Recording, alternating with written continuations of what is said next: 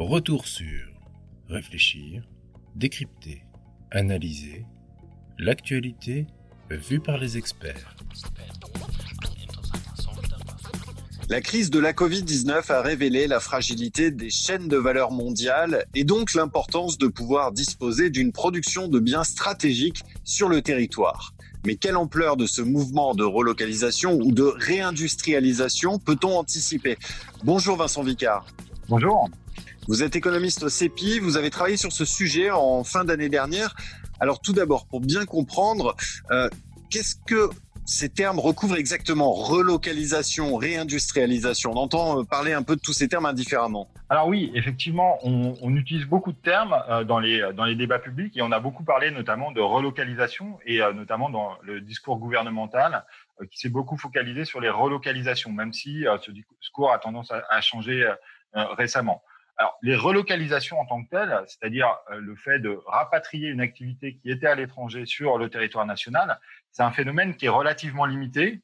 Euh, pour donner un exemple, par exemple, on a, euh, selon le cabinet Trendeo qui suit ces projets d'investissement, euh, depuis entre 2009 et 2019, on a seulement 140 cas de relocalisation pure.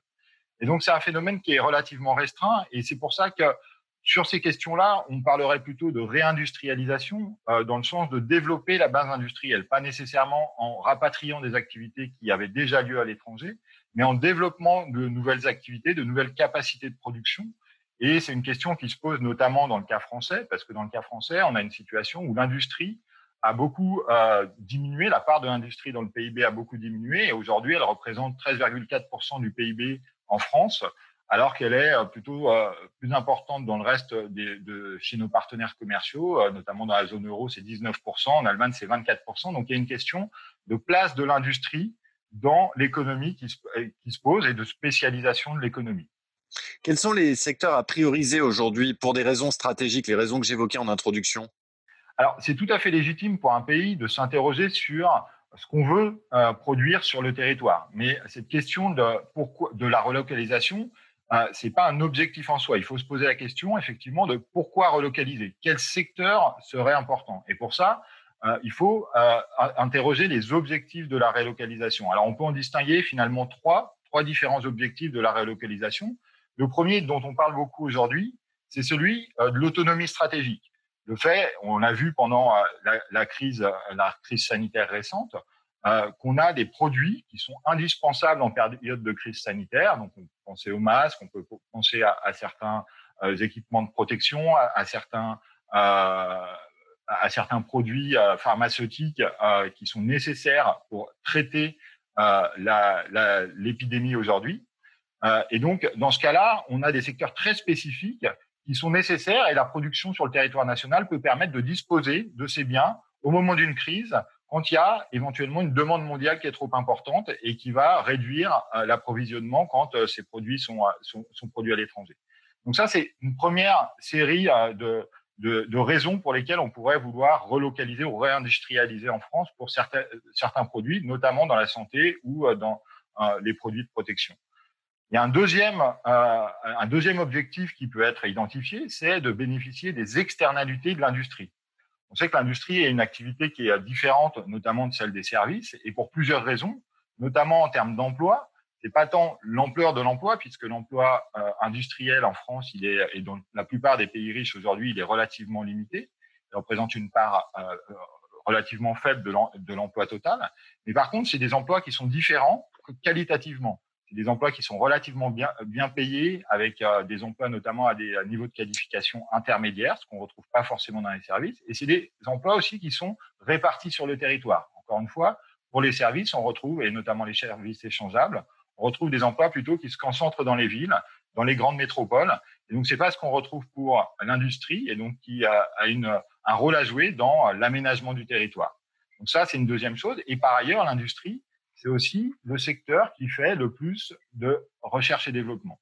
Et elle représente l'industrie, en, en, gros, à peu près 70% de, des dépenses de recherche et développement. Donc, il y a une logique dans la volonté de vouloir euh, développer des innovations euh, de vouloir maintenir de l'industrie sur le territoire national. L'industrie qui euh, va combiner et de la production et de la R&D sur les territoires, les deux activités étant pour certains secteurs complémentaires et nécessitant d'avoir de la production pour pouvoir développer de nouveaux produits. Donc ça, c'est un deuxième euh, type d'objectif qu'on peut assigner à une politique industrielle. Et un troisième type, c'est euh, le fait d'améliorer le seul courant.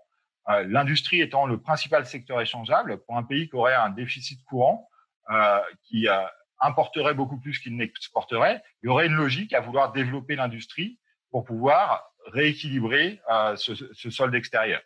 Dans le cas français, on a effectivement un déficit courant, un déficit pardon commercial, mais par contre, on a ce déficit commercial est équilibré par les revenus liés à l'activité des multinationales françaises à, l'étranger. Donc on a une sorte d'ambivalence dans le cas français où euh, on l'a dit juste avant, euh, les relocalisations euh, sont un phénomène relativement limité, mais il n'empêche que si on veut développer l'industrie sur le territoire national, ça nécessite aussi de penser à réduire l'activité des multinationales françaises à l'étranger. Autrement, on, se retrouverait dans une situation à augmenter le sol courant, ce qui n'est pas forcément un objectif à afficher en tant que tel. Alors, est-ce qu'on peut réellement maintenir la compétitivité de ces activités stratégiques euh, si elles reviennent sur leur territoire d'origine, puisque si elles ont été délocalisées, euh, c'est souvent pour des raisons de coût, principalement? Effectivement. Euh, les délocalisations des entreprises, elles répondent en général à deux, à, deux raisons, à deux grands objectifs, soit de se rapprocher de la demande finale, soit de réduire les coûts de production. Et euh, dans ce cadre-là, on voit mal de phénomènes de retour massif, naturel euh, des euh, entreprises vers le territoire national pour produire, puisqu'on n'a pas de changement fondamental dans leurs incitations à rapatrier la production sur le, territoire national.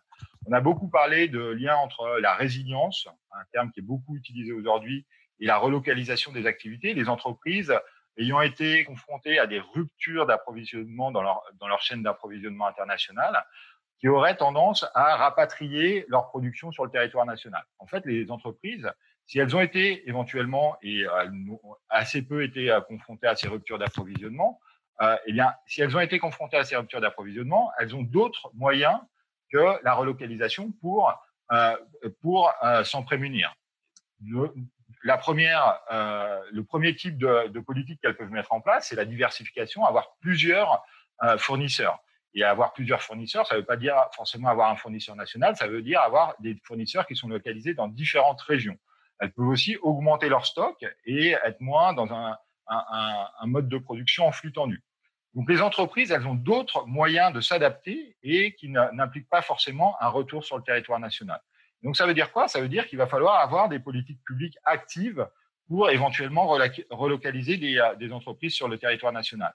Ça ne veut pas dire que il a, ces entreprises, ces activités qui seront relocalisées ou euh, les activités qui seront développées sur le territoire national ne seraient pas compétitives, euh, ça veut dire qu'il faut identifier les secteurs dans lesquels il y a cette capacité de l'économie française à développer de nouvelles activités. Et euh, ce qu'on peut voir, c'est que sur les dix dernières années, la question du coût du travail ne permet pas d'expliquer la performance à l'exportation la performance du système productif français. Et donc, la question du coût du travail n'est pas le seul. Il y a beaucoup d'autres dimensions qui peuvent être mobilisées pour favoriser les interactions locales, par exemple, pour favoriser euh, l'achat local par euh, les entreprises, pour favoriser le développement de certaines activités euh, sur les territoires français. Et ça, c'est des activités et c'est des euh, politiques qui peuvent être mises en place à différents niveaux euh, par les, euh, par les, par les agents publics. justement, qu'est-ce qu'il faut attendre des mesures d'aide prévues dans le plan de relance du gouvernement aux entreprises qui réindustrialisent? Est-ce que ces incitations constituent généralement des outils de politique économique efficaces? Alors, il y a beaucoup de, de, de, questions qui se posent effectivement sur ces aides à la relocalisation. Il y en a déjà qui ont été mis en place par le passé en France. On a peu de retours sur leur efficacité. Euh, il y a une question qui se pose et qu'on pose beaucoup dans ce cas-là, c'est euh, celle des effets d'aubaine, des projets qui seraient déjà dans les cartons et euh, les entreprises les ressortiraient pour bénéficier des aides. Alors, on pose cette question pour les aides à la relocalisation, on les pose un peu moins pour d'autres politiques et qui finalement, dans le plan de relance du gouvernement, sont beaucoup plus importantes. Par exemple, ce qu'il faut voir, c'est que les aides à la relocalisation, c'est un milliard d'euros. Donc, c'est une somme relativement limitée. Euh, qui va cibler certaines entreprises, certains secteurs. Et donc, euh, en ciblant certains secteurs, il y a une possibilité éventuellement de développer certaines activités. On voit bien que c'est des secteurs qui ont été identifiés par le gouvernement comme stratégiques notamment au regard de, la crise du Covid, l'agroalimentaire, par exemple, la santé, l'électronique ou les intrants critiques pour l'industrie. donc, c'est des secteurs sur lesquels l'État exprime un besoin de production sur le territoire national et met des, des aides pour, relocaliser, pour développer un certain nombre d'activités sur le territoire national. Donc ce ciblage est plutôt une bonne chose, euh, plutôt que disperser euh, l'aide sur euh, tous les tous les producteurs. Il n'empêche que les montants sont relativement limités. On parle aujourd'hui d'une trentaine de projets, de quelques centaines de millions d'euros. Ça représente quelques milliers d'emplois. Donc effectivement, euh, c'est pas le l'instrument magique qui va entraîner un phénomène massif de retour de l'industrie sur le territoire national, mais c'est un outil qui peut être mobilisé pour cibler certains secteurs qui ont été identifiés comme stratégiques par les pouvoirs publics. Retour sur réfléchir, décrypter, analyser l'actualité vue par les experts. Est-ce qu'il ne serait pas finalement préférable de favoriser la production en France en cherchant tout simplement à limiter la consommation de produits étrangers? Alors ça, c'est effectivement, euh, ça fait partie, en tout cas, c'est une possibilité euh, dans les instruments qui peuvent être à disposition des, euh, des, pouvoirs publics, mais ça pose la question des instruments pour y arriver. Au niveau français, on n'a pas d'instruments immédiats pour pouvoir favoriser la production, la consommation de produits français plutôt que la consommation de produits étrangers, notamment l'instrument qui serait le plus immédiat, ce serait les droits de douane, et les droits de douane sont, sont fixés au niveau, au niveau de l'Union européenne. Euh, donc, c'est pas un instrument qui peut être mobilisé de manière, de manière simple.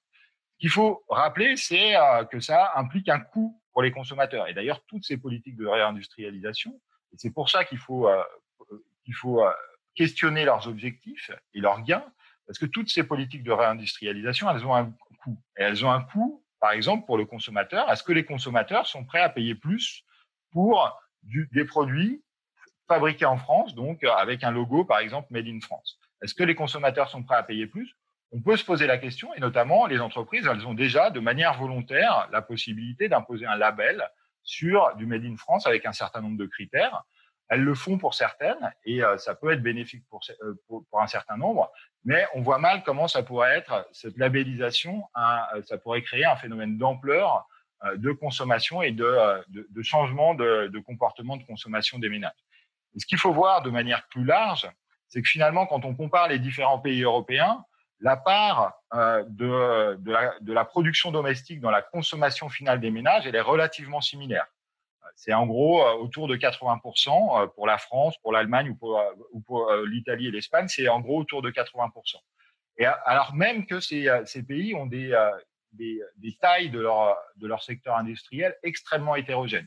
Donc on voit bien qu'il n'y a pas euh, en tout cas de, de lien direct entre la consommation de produits fabriqués sur le territoire national et la taille de l'industrie.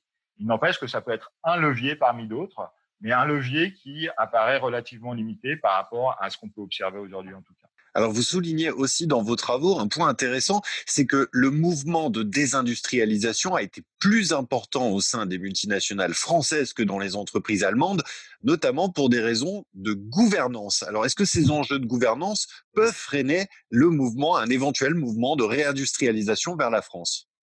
Alors les travaux auxquels vous faites référence, euh, ils pointaient effectivement euh, un certain nombre de, de dimensions qui sont assez peu prises en compte dans les travaux justement sur la désindustrialisation ou sur la compétitivité euh, des économies de manière générale. Euh, dans le cadre, par exemple, de la France et l'Allemagne, on a beaucoup de mal à expliquer pourquoi euh, l'Allemagne a une performance sur les 20 dernières années beaucoup plus, bien meilleure, que ce soit à l'exportation ou en termes de production industrielle, que la France. Et en tout cas, on a beaucoup de mal à l'expliquer uniquement par euh, l'observation des euh, divergences de coûts unitaires du travail. Et d'ailleurs, finalement, maintenant, en termes de coûts du travail, sur les 20 dernières années, eh bien, on a eu euh, un écart qui s'est creusé sur les 10 premières années entre 2000 et 2010, qui, a été à peu près comblé sur les années 2010-2020. Et donc, on n'a plus d'écart extrêmement important sur les, tendances de coûts du travail, et pourtant, on a des différences de compétitivité et euh, de compétitivité des euh, secteurs de la production industrielle localisée sur le territoire national. Une des explications, ça peut être sur les comportements des grandes entreprises et notamment deux différences que je pointais dans, ces travaux. La première, c'est le, fait qu'en Allemagne, on a ce qu'on appelle la codétermination, c'est-à-dire le fait qu'on a des représentants du personnel dans les conseils d'administration ou les conseils de surveillance. Et ces représentants du personnel représentent 50% des membres de ces conseils de surveillance. Et ça, ça peut avoir un impact. Il y a des études qui montrent que ça a un impact sur la localisation des, activités et les entreprises allemandes ayant des représentants du personnel ayant moins tendance à externaliser des activités et donc a fortiori à euh, externaliser des, des, activités, notamment à l'étranger. Ça peut être un des facteurs explicatifs. Un autre facteur explicatif, c'est aussi l'organisation spatiale des entreprises on s'aperçoit que quand on a des distances importantes, une dissociation entre les lieux de décision, les sièges sociaux et euh, les établissements qui, euh, euh, qui font de la production, eh bien, on a tendance à avoir des, des politiques salariales qui sont moins favorables aux salariés et euh, des politiques qui, qui, seraient euh, aussi plus favorables à éventuellement des délocalisations. Et on s'aperçoit qu'en France, on a cette concentration des sièges sociaux, notamment en Ile-de-France, avec des activités de production qui sont plus réparties sur le territoire, ce qu'on a moins en Allemagne, où euh, les sièges sociaux sont plus répartis sur le territoire et donc plus proches des, des lieux de production. Donc ça peut être deux, deux dimensions qui peuvent être importantes et qui peuvent jouer sur le comportement de soit de localisation des activités à l'étranger ou sur le territoire national et c'est deux dimensions sur lesquelles on peut éventuellement jouer. Euh, et notamment en France, récemment, on a eu une augmentation euh, du nombre de représentants du personnel dans les conseils d'administration, relativement limitée, mais c'est une des dimensions sur lesquelles il faut sûrement jouer, comme il y en a d'autres, euh, notamment, par exemple, s'interroger sur les politiques d'achat des grandes entreprises ou un certain nombre de dimensions comme ça, qui ne sont pas des dimensions de coût, mais vraiment des dimensions d'organisation des entreprises qui peuvent avoir une influence importante sur les secteurs industriels. Dernière question, Vincent Vicard. Est-ce qu'on pourrait imaginer un mouvement de relocalisation dont l'ampleur bousculerait les équilibres en Europe, avec par exemple un afflux des capitaux vers l'Est ou le Sud où la main-d'œuvre est moins chère? Alors, c'est effectivement une question. Cette question des déséquilibres à l'intérieur de l'Europe, elle est importante. Pourquoi elle est importante? Parce que, notamment dans le cas français, parce que au niveau de l'ensemble de l'Union européenne, on est dans une zone qui a un excédent commercial, c'est-à-dire qu'on produit plus qu'on euh, qu consomme. Et donc ça, ça veut dire quoi? Ça veut dire que l'objectif d'augmenter la part de l'industrie au niveau de l'ensemble de l'Union européenne, elle n'a pas forcément euh, de sens parce que ça veut dire qu'on va augmenter nos excédents qui posent des problèmes au niveau international, étant donné qu'on est une zone importante qui pose des problèmes au, niveau international. Et d'ailleurs, c'était euh, une des, euh, un des, une des raisons des frictions qu'il y a pu avoir avec l'administration américaine sous l'ère Trump, mais qui n'est pas forcément réglée aujourd'hui et euh, qui est euh, toujours présent, ces excédents euh, européens par rapport à, des déficits américains. Et donc, ça pose la question de, effectivement, si on, a un objectif de réindustrialisation au niveau français, qu'est-ce qui se passe dans le reste de l'Union européenne si on n'a pas une augmentation au niveau de l'ensemble de la zone? Il y a une question d'équilibre entre les différents pays européens, d'équilibre qui se fait aussi par la question de la place de l'industrie, notamment dans les pays de l'Est.